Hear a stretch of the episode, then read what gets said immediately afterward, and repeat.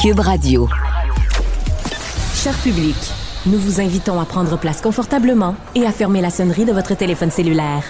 En cas d'incident, veuillez repérer les sorties de secours les plus près de vous. Bon divertissement. Un, deux, un, deux. OK, c'est bon, on peut y aller. Sophie Durocher. Elle met en scène les arts, la culture et la société pour vous offrir la meilleure représentation radio.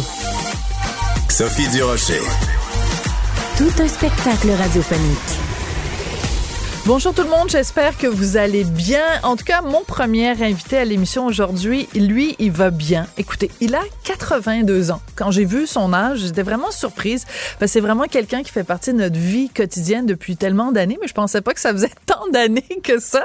Bref, il a toujours l'air d'un fringant jeune homme, mais il a 82 ans, Serge Laprade, et il s'est marié la semaine dernière avec son amoureux des 50 dernières années, Daniel Arsenault. Monsieur Laprade, c'est tellement un plaisir de vous recevoir. D'abord, félicitations pour ce mariage. Ben, merci, merci. Le plaisir est pour moi de vous parler, ma chère Sophie. Ben, écoutez, c'est un immense plaisir. Euh, je pense qu'il y a beaucoup de gens qui ont été euh, surpris. Ben, beaucoup de gens qui savaient que vous aviez un amoureux dans votre vie et que cet amoureux n'était pas une amoureuse, mais bien un amoureux. Mais il y a beaucoup de gens peut-être qui l'ont découvert la semaine dernière. Euh, pourquoi vous vous êtes marié, Monsieur Laprade? Ben, pourquoi pas? Ben, j'adore la réponse. Mais, mais pourquoi avoir attendu si longtemps? C'était plus précisément ma question. Pourquoi avoir attendu euh, près de 50 ans euh, avant de vivre votre amour au grand jour? C'était ça ma question. Oui. Oui, oui, je sais bien. Euh, écoutez, excusez la blague. Non, mais il n'y a pas de souci. Il y, a, y, a, y en a un qui a attendu depuis longtemps que ça. Oui. Mon conjoint. Oui. Euh, euh, excusez-moi, j'ai un rhume là, alors je peux toucher un peu là. Ah, il n'y a pas de souci. On vous écoute. alors, euh, voilà, lui, il a attendu pendant 50 ans. Mais à vrai dire, on, a, on a cheminé en tant que, que Camille, en tant que copain, longtemps, longtemps, longtemps. Et puis, on a parlé de ça il y a peut-être un an, deux ans, trois ans passés pour euh, parce que je voyais deux choses. Je voyais ma carrière, d'abord ma carrière est pas mal terminée. Euh, je, fais des choses, mais ça n'a rien à voir avec euh, la carrière. Alors aujourd'hui, je rentre, si vous voulez, dans ma vie privée. Personnellement, là, je j'ouvre les portes parce que euh, il est temps, la, société a évolué et puis je pense que c'est, comme on dit, le, timing est bon. Oui. La, société a évolué et c'est, euh, c'était prêt. C'était prêt là pour euh, annoncer que nous nous marions. J'ai demandé à Daniel s'il voulait bien me marier hmm. encore parce que 82 ans, c'est quand même pas rien. Il y en a 69. et puis, euh, mais l'amitié et, et, l'amour que nous avons l'un et l'autre, très honnêtement, c'est peu commun. J'en suis convaincu. Mm. J'en suis convaincu et ça va, ça va continuer et ça va durer aussi. Alors, j'ai attendu donc que, que ma carrière un peu s'arrête j'ai attendu que la société soit prête et je me suis dit, that's the time, c'est le temps. On, va se marier. Alors, je voudrais qu'on écoute euh, un de vos succès. Ça date des années euh, des années 60. C'est toi et moi. Alors, on va écouter un petit un petit extrait de cette chanson là. D'accord. Toi, toi devant moi, toi, si près de moi alors, quand vous chantiez ça, il y a plein de femmes au Québec, de jeunes filles, de jeunes femmes qui rêvaient de se marier avec Serge Laprade. Vous pensez, et je pense que vous avez raison, que si à l'époque vous aviez dit, ben moi, c'est pas les femmes que j'aime, c'est les hommes, que votre carrière aurait été finie, Serge Laprade? Je pense que ça l'aurait hypothéqué certainement, profondément. Et moi, je, je voulais quand, quand j'ai fait ce métier-là, je l'ai fait entièrement pour être aimé, très honnêtement. Oui. J'ai perdu ma mère à l'âge de 5 ans et euh, j'ai cherché l'amour toute ma vie, on dirait. Alors donc, je suis, euh, il y a quelqu'un qui s'est présenté un jour, j'avais 33 ans, il y avait 20 ans, mais je l'ai amené à être très mature, très beau, et euh, j'ai continué à l'aimer, il a continué à m'aimer, et puis ça a donné le résultat qu'on connaît maintenant. Alors, euh, si, si votre question précise, qu'est-ce que c'était là? Ben, c'était de savoir justement, c'est qu'en fait, moi, quand j'ai appris la nouvelle de votre mariage, Serge Laprade, mon cœur s'est rempli de joie. Je trouve c'est magnifique et je trouve ça extrêmement. Et en même temps, j'ai été envahie par une immense tristesse parce que je me suis dit, J'aurais aimé que la société québécoise soit plus ouverte et qu'elle vous, euh, qu'elle vous ait permis, peut-être il y a 20 ans ou il y a 30 ans, de vivre votre amour au grand jour. Je trouve ça triste de se dire qu'au Québec, euh, on est moins ouvert qu'on pense qu'on l'est. Ah, tout à fait. Ça n'aurait pas été possible il y a 20 ans. Euh, la, société a changé à un rythme vite, rapide, rapide. et puis encore, il y a des mouvances présentement sur les, les, euh, les, identités, sur les genres, pour les pour les plus jeunes, par exemple. Euh, c'est euh, moi je regarde ça, je lis beaucoup, puis je regarde ça, puis je me dis que c'est difficile. De, ce serait, il me semble simple de dire j'aime cette personne-là. C'est deux personnes qui s'aiment d'amour, hmm. qui se marient.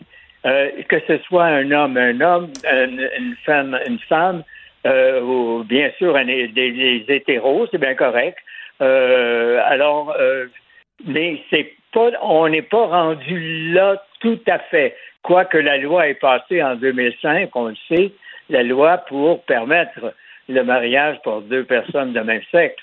Alors, j'ai, j'ai, il me semble que j'ai tout fait pour arriver au bon moment pour euh, donner une, une, une, petite poussette, si vous voulez, sur, sur, le, le fait de d'apprécier d'apprécier ce que nous sommes, d'apprécier ce qu'on est, et puis de ne pas juger de ne pas juger le, sentiment profond d'une personne pour une autre personne. Oui. Alors, ben, euh, écoutez, ce qui m'a, ce qui m'a, ce qui m'a touché parce que vous avez donné une entrevue à nos collègues du journal de Montréal et à moment donné, vous dites que une des raisons aussi pour laquelle vous en avez pas parlé publiquement, c'est que dans votre famille, même ils étaient pas au courant de cette relation-là et vous dites ça n'aurait pas passé si on n'est même pas accepté dans notre propre famille. Dans, dans, ça doit être difficile quand même à vivre, Serge. Oui, c'était. Regardez, c'est, oui, c'est difficile à vivre, bien sûr, parce que euh, on, il y a une porte fermée qui s'appelle la, la, la, la, vie privée. Alors donc, Daniel a, a, fait son travail. Euh, il a été dans l'ombre pendant 60 ans, euh, 50 ans. Et moi, je n'ai pas ouvert la porte publique à, à mon, à mon statut. Et pourquoi? Parce que les gens, les gens n'étaient pas prêts tout à fait. Je le voyais dans ma famille, dans, ma, propre famille, ils n'auraient pas aimé ça. Et, puis je, le sais ça.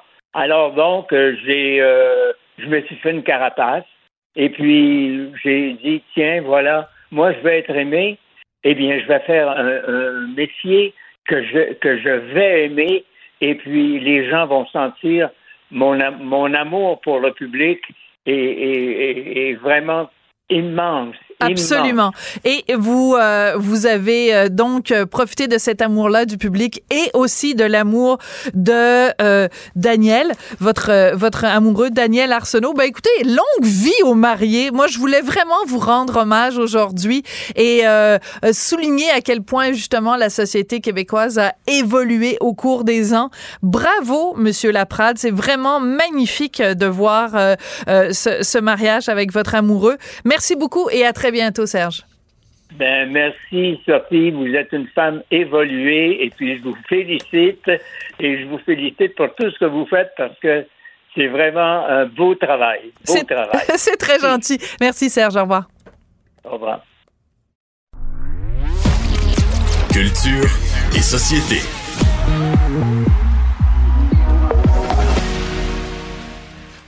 Bonjour Jean-François Barry. Allô, Sophie Durocher. Écoute, on, a parlé euh, à quelques reprises, toi et moi, de l'intelligence artificielle, puis de à quel point ça pouvait remplacer un certain nombre de choses. Mais j'avoue que cette histoire-là, l'intelligence artificielle qui a décroché un poste de directrice d'un établissement scolaire, on est un petit peu tombé dans le bas de notre chaise, tous les deux quand même, là. Vraiment. C'est du côté de l'Angleterre, là. C'est pas, ici, là. Cherchez pas c'est laquelle des commissions scolaires. Reste que ça veut dire que ça s'en vient moi, ça me décourage. Euh, je me demande si je veux vivre sur cette planète-là avec l'intelligence artificielle partout. Puis tu sais, on en a parlé beaucoup parce que c'est l'UDA en premier qui a sorti ça. Puis aux États-Unis, il y a eu la grève des scénaristes qui était beaucoup en lien avec l'intelligence artificielle parce qu'ils disaient ils vont pouvoir écrire des scénarios à notre place. Puis là, on avait l'air, quand on faisait des sujets radio avec ça, de ah, c'est sûr, ils veulent euh, protéger leur job euh, d'animateur puis dans les médias. Mais là, vous voyez, ça s'en vient partout. Et moi, je je comprends pas l'utilité de, de de ça, dans le sens que je peux pas croire qu'elle va faire cette intelligence artificielle-là, qui devient directrice euh, du côté de l'humain, en plus de ça, Mais oui. Euh, va, va faire des communiqués sans que ce soit révisé par quelqu'un. Dis-moi qu'il y a quelqu'un qui va repasser par-dessus. Ben, c'est-à-dire qu'en fait... S'il y a quelqu'un qui passe par-dessus, tu aussi bien de le faire toi-même. Ben, tu vois, ici à Cube Radio, on utilise l'intelligence artificielle depuis peu. Euh, donc, on demande à un logiciel d'intelligence artificielle de faire un résumé d'une entrevue. Alors, par exemple, on pourrait demander à ChatGPT de faire un résumé de l'entrevue que toi et moi on fait mhm. ensemble, de, de, ta chronique. Et l'intelligence artificielle est capable de dire, bon, ben, Jean-François Barry a dit blablabla, bla, bla, bla, Sophie Durocher a répondu blablabla. Bla, bla, Donc, si c'est juste un résumé, ben, ta job est pas menacée, puis la mienne n'est pas menacée non plus. Mais quand on parle de euh, d'un logiciel, en fait, d'intelligence artificielle, à qui on demande de régler des problèmes, c'est vrai que c'est là que ça devient plus inquiétant. Mais là, on comprend qu'elle va régler une partie des, des, des, communiqués envoyés aux parents. Mais, mais je veux dire, à un moment donné, il va y avoir une erreur qui va se glisser là-dedans, là, c'est sûr. Puis sinon, imagine, je sais pas, moi, mon enfant a des poux.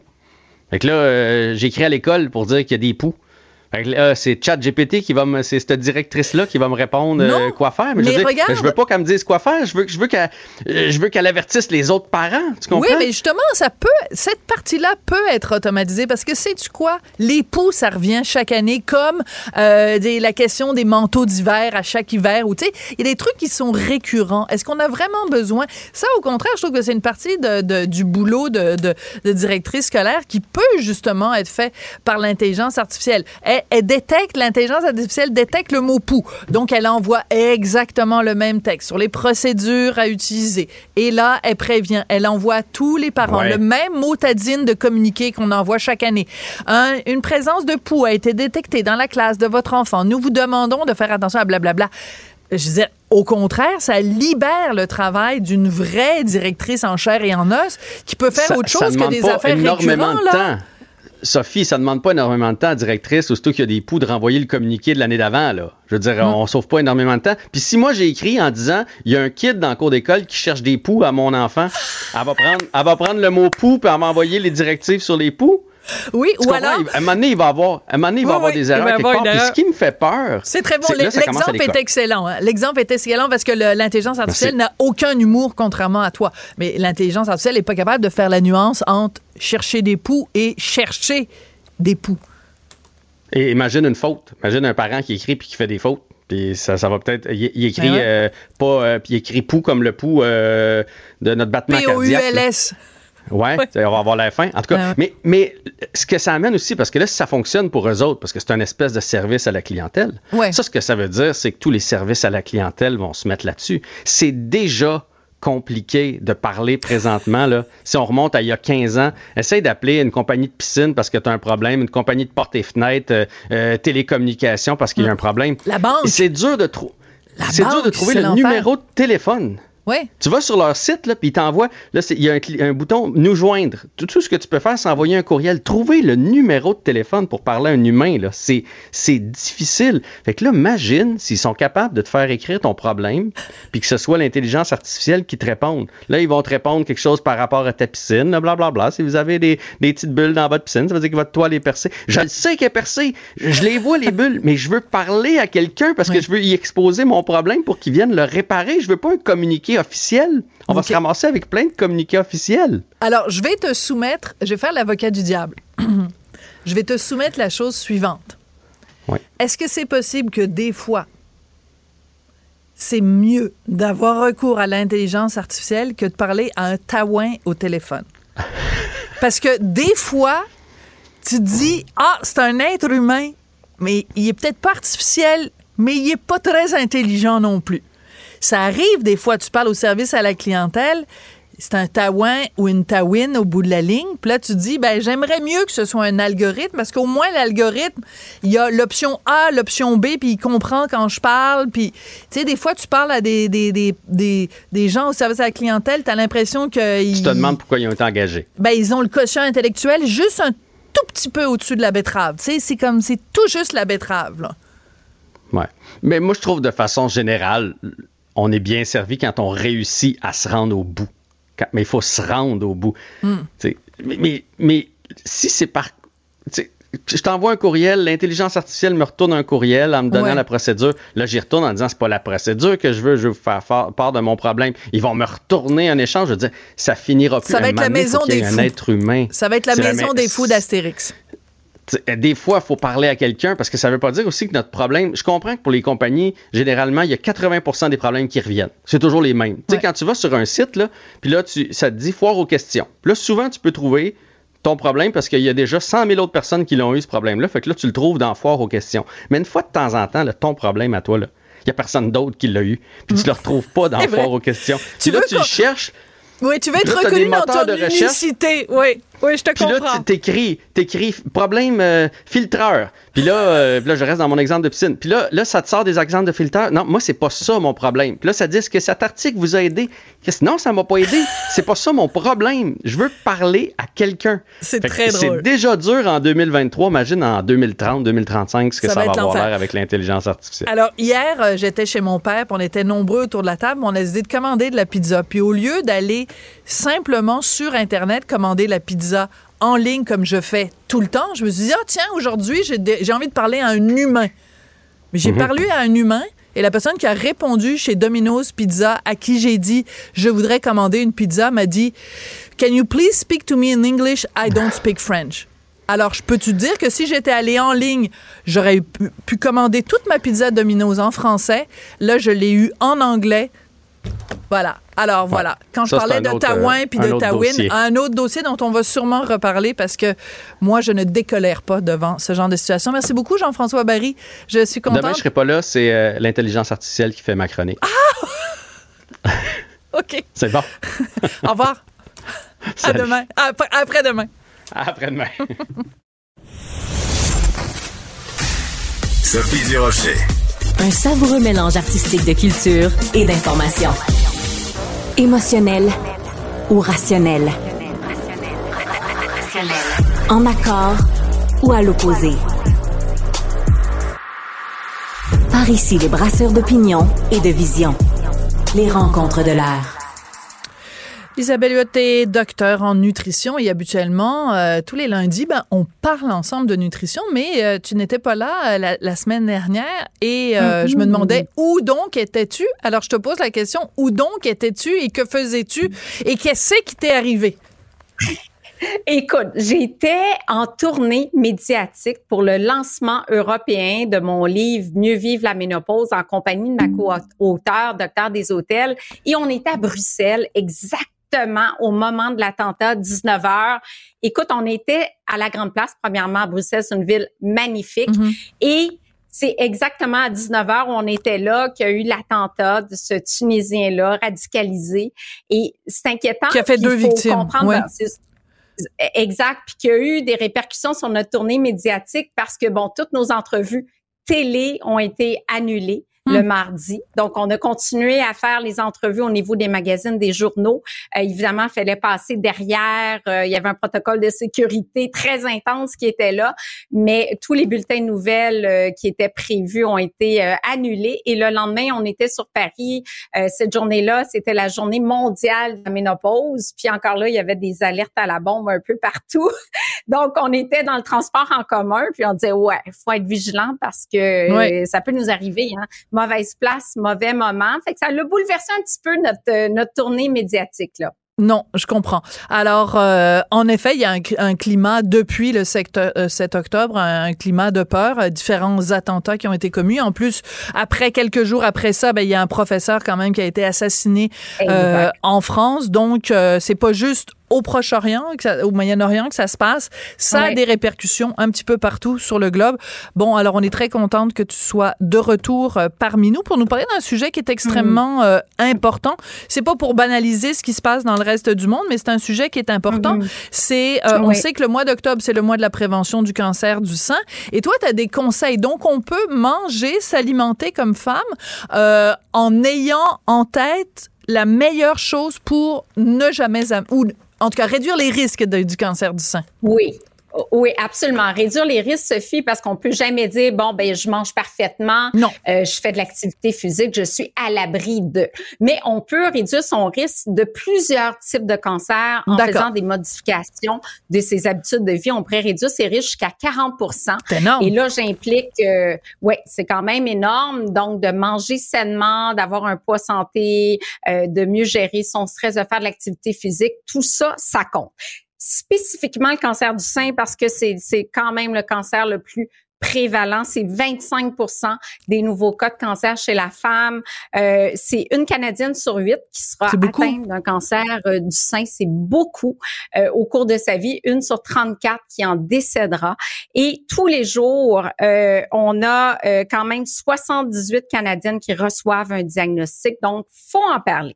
Premier conseil, le, conseil qui ne plaira pas peut-être aux amateurs du régime méditerranéen qui inclut euh, du vin presque tous les jours parce que dans les conseils, Sophie, on parle de réduire la consommation d'alcool. D'accord. Euh, la réduire ou l'éliminer? C'est important, la distinction est importante. Oui. Absolument. Ben, on a vu les euh, repas canadiens qui ont été modifiés en janvier 2023. On sait que l'alcool est associé à sept types de cancers, dont le cancer du sein.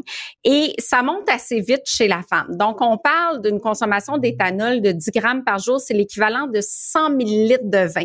Ben, une femme qui va prendre 100 millilitres de vin tous les jours, ça va augmenter le cancer du sein de 5% en préménopause, donc avant l'âge de 50 ans.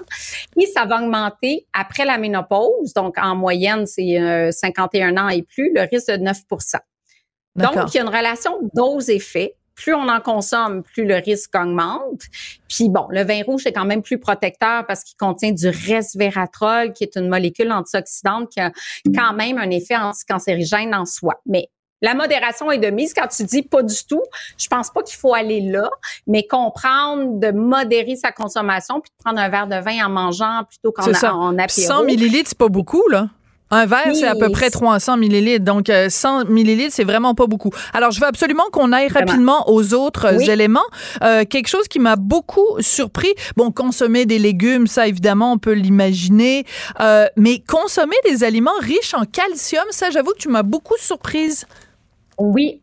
En fait, c'est une méta-analyse qui a démontré que les femmes qui consomment 300 mg de calcium, l'équivalent d'un verre de lait ou de trois quarts de tasse de yogourt, réduisent le risque de cancer du sein de, de façon significative et aussi cancer du côlon. Donc, il y avait une réduction du risque de 13% en préménopause et de 4% en postménopause. Donc, on sait qu'il y a plus de cancer du sein après la ménopause. Euh, on sait qu'il y a des facteurs du sein qui sont hormonodépendants, d'autres qui sont pas hormonodépendants. Donc, ça, c'est vraiment une méta-analyse. On a regroupé des milliers de femmes. On a trouvé cette corrélation-là.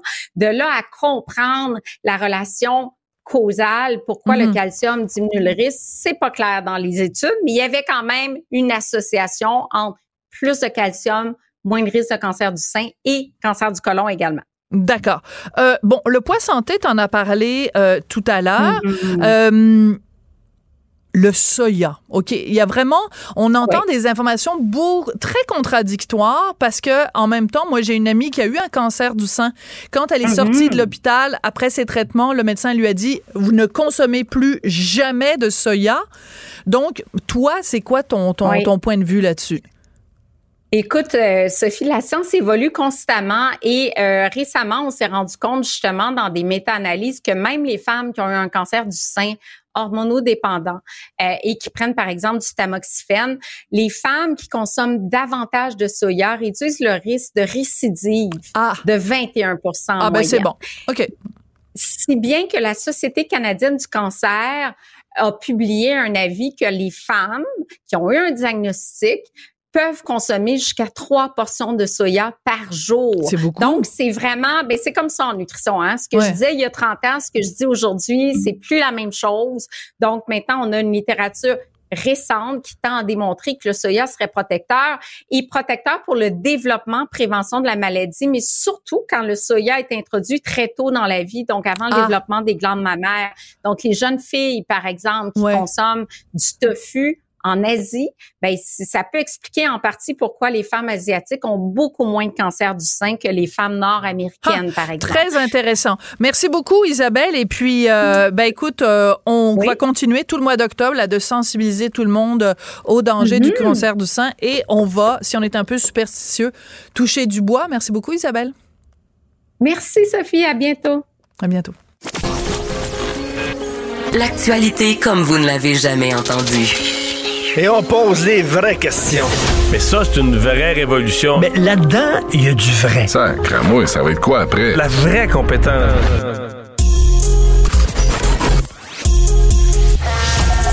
La radio web qui vous suit partout.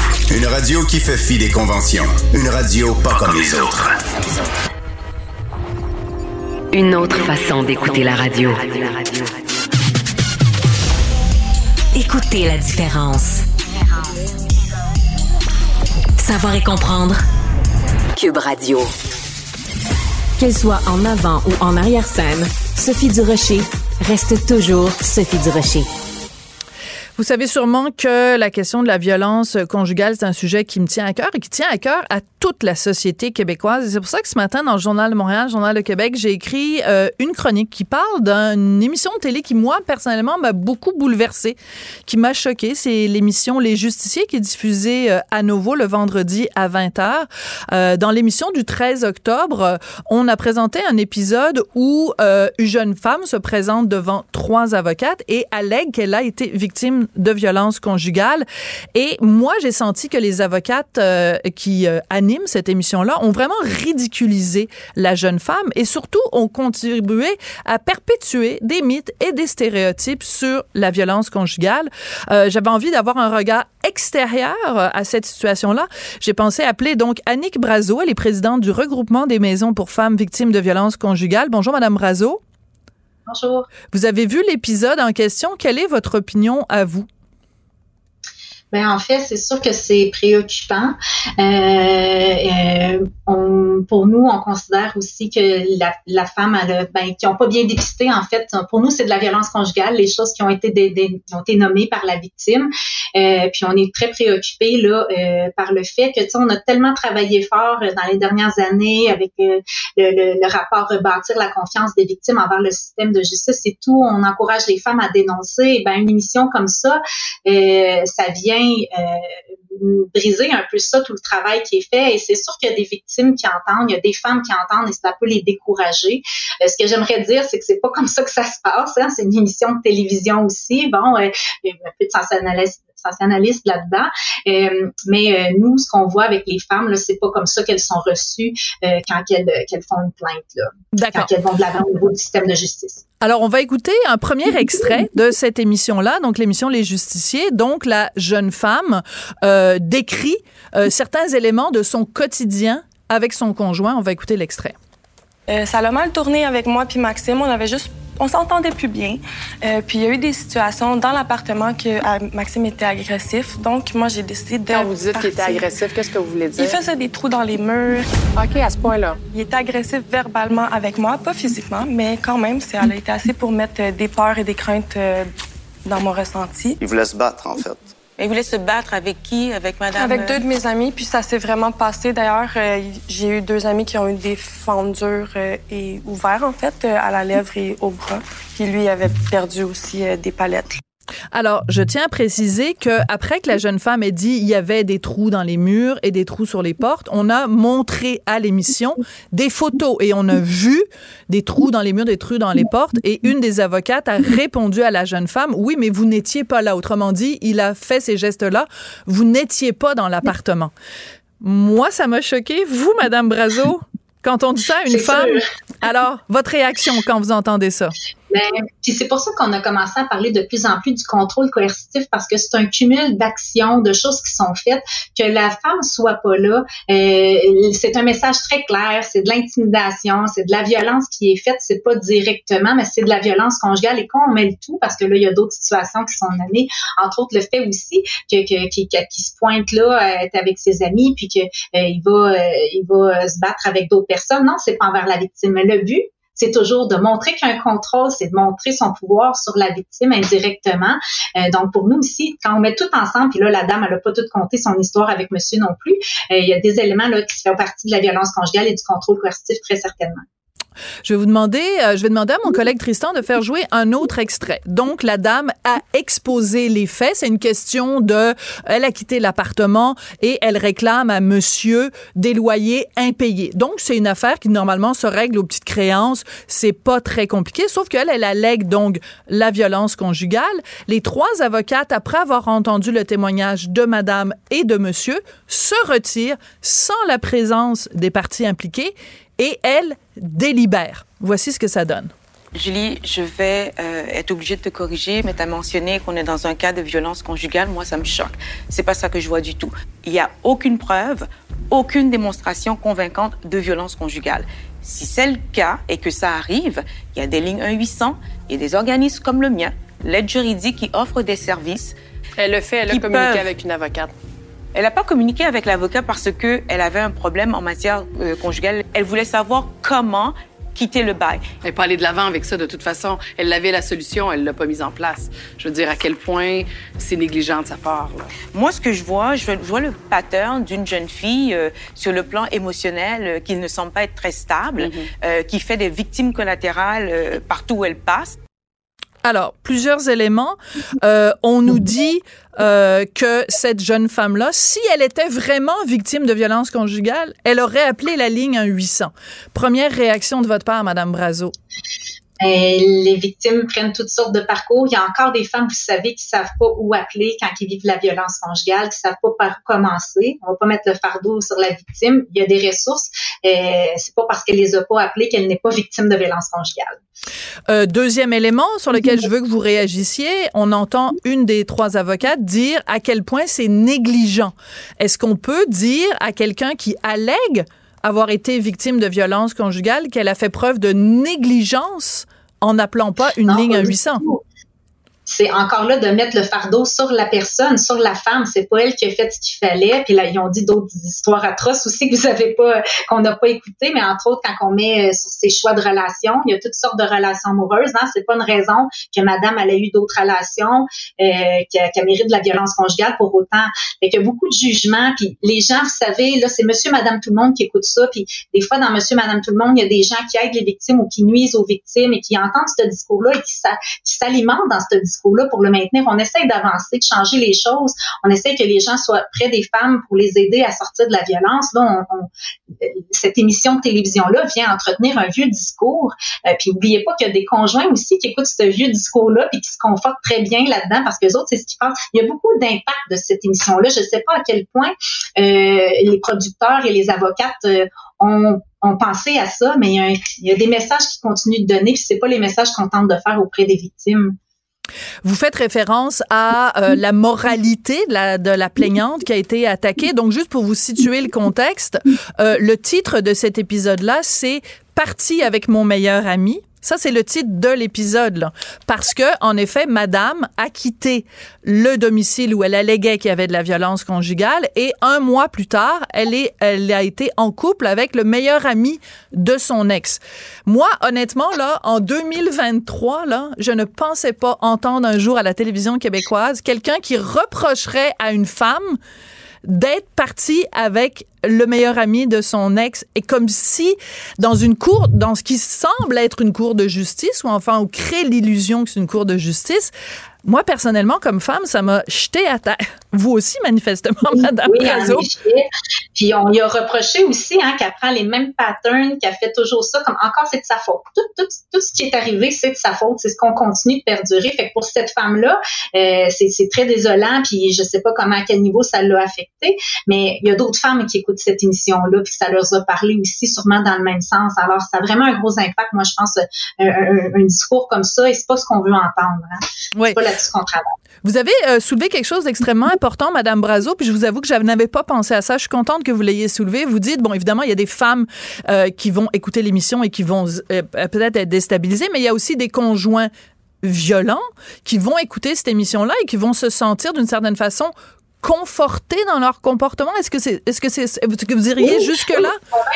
Dire, admettons qu'il y aurait une situation là, de violence conjugale, puis que, bon, ils, vont pocher, soit qu'ils vont utiliser l'émission, dire, regarde, qu'est-ce qui est arrivé, la femme, elle n'a pas gagné, ou regarde, c'est normal que j'ai une réaction euh, quand tu rencontres quelqu'un d'autre, parce que regarde, c'est ce qu'il a dit dans l'émission, ils vont utiliser, vous savez, c'est des personnes très manipulatrices qui vont utiliser tout à leur fin pour pouvoir faire passer leur message, pour le valider, pour se sentir dans le droit de le faire, ce qu'ils ont fait. Alors, c'est euh, eux autres aussi là, qui, qui entendent ce message-là et qui est erroné, vraiment.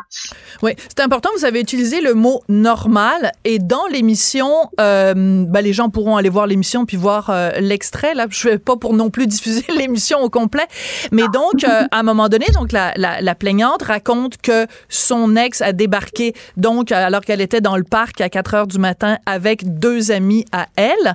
Et une des avocates lui dit ben moi aussi j'aurais peur de rentrer à la maison si je m'étais retrouvée euh, au parc avec deux amis euh, c'est une réaction normale dans un couple J'étais estomaquée de voir une avocate dire à une femme, c'est normal que ton mari quasiment donne des points dans, le mur parce que tu es allé faire le party avec des amis à 4 heures du matin. Je veux dire, on est-tu en 1953, nous, là?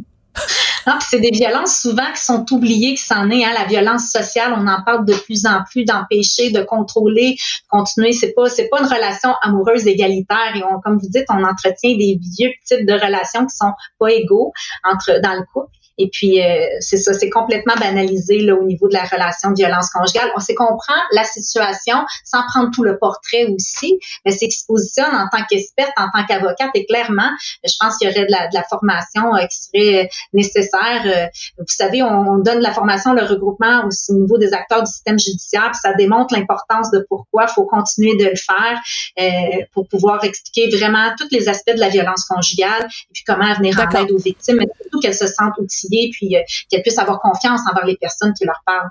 Madame Brazo, qu'est-ce que vous avez l'intention de faire maintenant que vous avez pris connaissance de, de, l'épisode? Euh, est-ce que vous allez euh, contacter les gens de nouveau, contacter les gens de la maison de, de production pour qu'il y ait une suite à ça? Ben écoutez, c'est sûr qu'on va continuer nous à lancer des messages qui sont qui vont dans un autre sens, comme on a toujours continué de le faire. On va poursuivre notre sensibilisation au niveau des acteurs, puis au niveau probablement qu'on va faire d'autres actions là à ce niveau-là. Euh, c'est à venir là. Mais je vous remercie beaucoup de votre article aussi. C'est vraiment important que différentes, différentes personnes mettent leur position au niveau des médias pour contrebalancer d'autres messages qui sont lancés. Ça nous aide vraiment.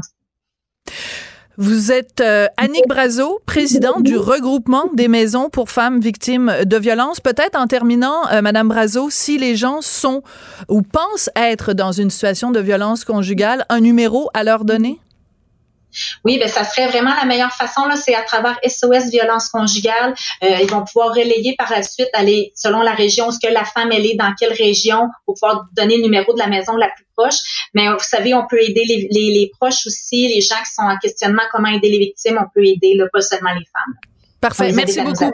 Merci beaucoup votre témoignage, Madame Brazo, très apprécié. Merci. Karine Gagnon Chroniqueuse de conviction aux idées percutantes. Moi, ça me choque tellement. Des opinions aiguisées. On tolère ça parce qu'on n'a pas les ressources pour faire les enquêtes. Des idées tranchantes. Mais est-ce que c'est normal qu'on accepte ça? Karine Gagnon. C'est le jour que beaucoup de souverainistes, beaucoup d'indépendantistes, beaucoup de, de, rêveurs dans un Québec indépendant attendaient. Donc, Paul Saint-Pierre Plamondon qui révélait aujourd'hui le budget de l'an 1 d'un Québec euh, indépendant. Euh, ta réaction, Karine Gagnon, euh, chroniqueuse politique au Journal de Montréal, Journal de Québec et aussi directrice adjointe de l'information au Journal de Québec, point d'interrogation? Allô Sophie.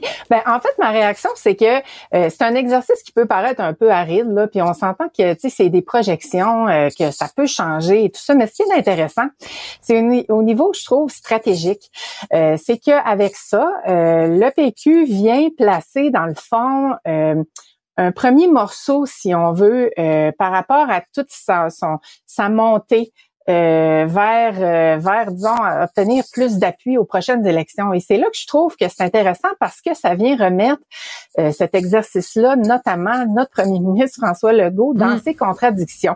Et le PQ l'exploite bien. Là, si tu as vu, Sophie, si tu as eu l'occasion de voir la publicité du PQ diffusée sur les réseaux sociaux en fin de semaine, on voit François Legault en 2005 lorsqu'il ben oui. cet exercice-là. donc, C'était très malin comme publicité d'ailleurs de replacer de replacer François Legault, de lui rappeler son passé souverainiste et son passé indépendantiste.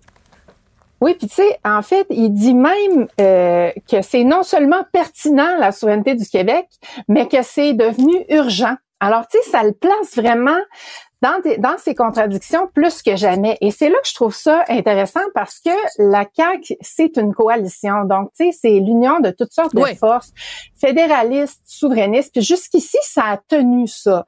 Euh, ça a tenu même très bien parce qu'on le sait que les Québécois ont voté en grande majorité pour eux. Euh, bon, puis il y a une division des partis d'opposition. Donc, c'est comme si c'est les seuls qui ont réussi à rejoindre les Québécois en masse.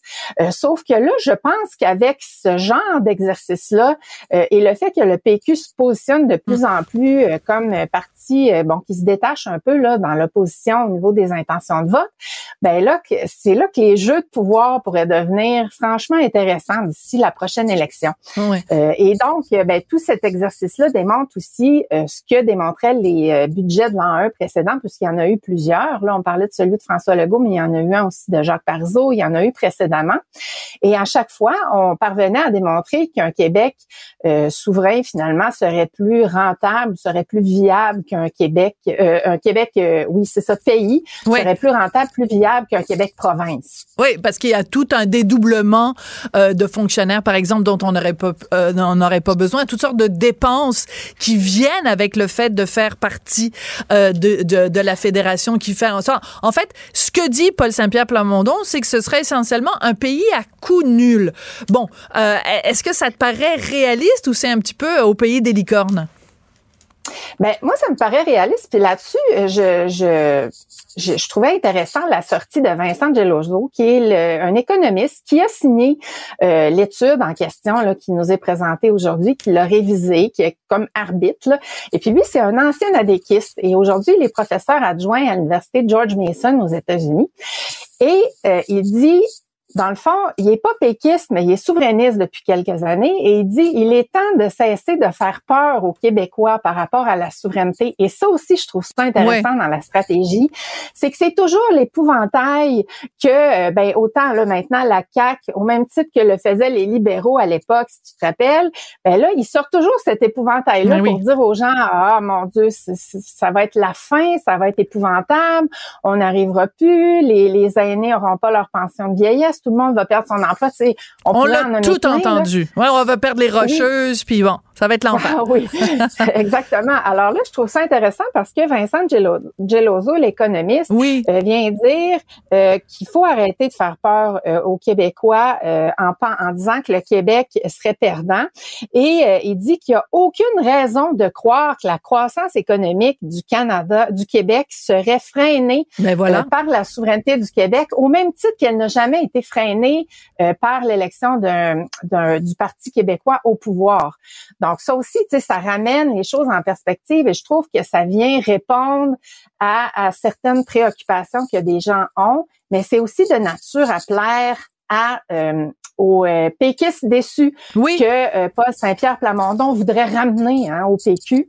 Ou des, des, des, indépendantistes qui ont cru que la coalition de la CAQ allait fonctionner, mais qui se sont rendus compte que euh, le nationalisme de la CAQ était un nationalisme très excuse-moi, je vais, tu sais, mou. Mettons, mettons un peu mou. Alors, on a un petit extrait de la fameuse publicité de la CAQ, là, je pense, c'est l'extrait prospère. C'est non seulement pertinent aujourd'hui, le projet de souveraineté, mais c'est devenu urgent. Même Jean Charest en 2005 et Philippe Couillard en 2014 l'ont admis, nous avons les moyens de l'indépendance. François Legault, lui aussi, l'a affirmé en 2022. Oui. Oui, je pense que c'est viable. Actualiser le budget. Écoute, c'est génial quand même, là, juste hein? d'aller chercher. Puis en plus, tu vois notre petit François Legault, ben pas en 2022, mais euh, avant, qui est, qui est tout jeune, tout frais. Là. Oui, oui, c'est ça. Euh, qui, euh, qui, qui, qui, parle de ça. Et c'est, on, on, peut très bien comprendre que François Legault, son opinion est bien sûr évoluée. Hein. On ne on pense pas la même chose à 30 ans, 40 ans, 50 ans, 60 ans. Ça, c'est tout à fait normal. Mais sur quelque chose d'aussi fondamental que ça, je trouve c'était vraiment assez génial de la part du PQ de, ressortir ça, puis de le mettre face à ses propres euh, propres contradictions. Euh, évidemment, euh, il y a des gens qui vont ridiculiser ça, comme ils ont ridiculisé l'idée la semaine dernière que Paul Saint-Pierre Plamondon avait soulevé que le Québec indépendant aurait sa propre monnaie. Mais je veux dire, pourquoi? Quelle difficulté qu'on a à se visionner, à se visualiser se tenant debout. C'est fou quand même, hein? Je pense que tu sais de le documenter, c'est vrai que c'est un exercice un peu aride comme je disais au début, mais c'est important euh, parce qu'il faut quand même que tu arrives avec des, preuves, avec des données, euh, que tu aies l'air donc que tu aies fait un exercice sérieux finalement. Alors je pense que c'est la base, puis après ça ils vont pouvoir construire là-dessus, mais je trouve que c'est toute une joute politique qui se dessine pour les prochaines années puis on voit on voit quels vont en être les fondements très clairement. Absolument. Merci beaucoup Karine Gagnon, ça a été un plaisir d'évoquer ça euh, avec toi et de faire un petit voyage dans le temps aussi avec François Legault. Il n'y a rien, il y a rien de mieux euh, que ça. Euh, J'aurais remercié à la recherche Audrey Robitaille, Marianne Bessette et Florence Lamoureux et à la mise en onde Tristan Brunet-Dupont. Merci et à bientôt. Cube Radio. Cube Radio.